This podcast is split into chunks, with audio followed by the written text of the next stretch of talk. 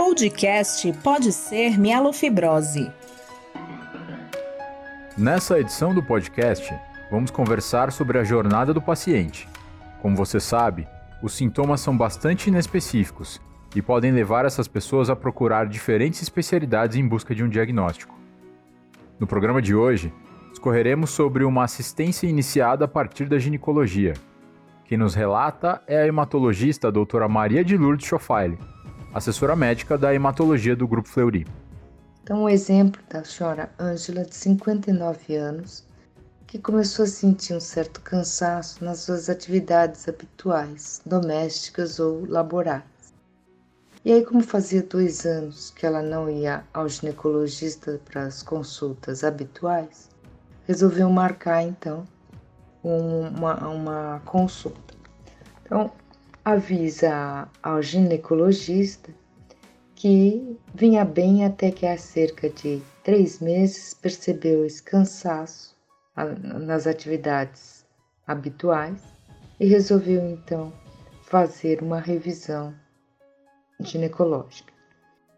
O colega avalia e percebe que ela está levemente descorada e tem um passo palpável a 5 centímetros do rebordo. Apesar das recomendações para a realização de consultas ginecológicas anuais, é comum episódios de maior espaçamento entre os acompanhamentos especializados. Em paralelo, as alterações fisiológicas decorrentes do envelhecimento, tidas como normais, e os desafios de acesso à saúde são outros entraves conhecidos. Aproveitar cada consulta para investigações detalhadas pode contribuir para a identificação de doenças silenciosas e de menor incidência como é o caso da mielofibrose. Então solicita os exames gerais e aí no hemograma observa um 10,2 de hemoglobina, 25.800 glóbulos brancos e 110 mil plaquetas. O diferencial dos glóbulos brancos tem um desvio à esquerda, chegando até promelócito, e a a descrição da morfologia das hemácias tem alguns dacriócitos, poiquilocitose, anisocitose e raros eritroblastos circulantes.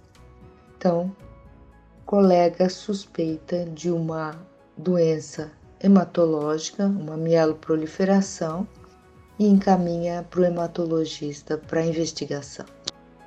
Das primeiras dificuldades em fazer simples atividades até a realização de exames com resultados conclusivos, 32% das pacientes levam mais de dois anos para detectar a doença.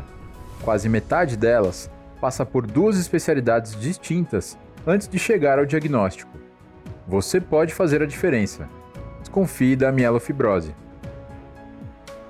Suspeitou de mielofibrose? Encaminhe ao hematologista.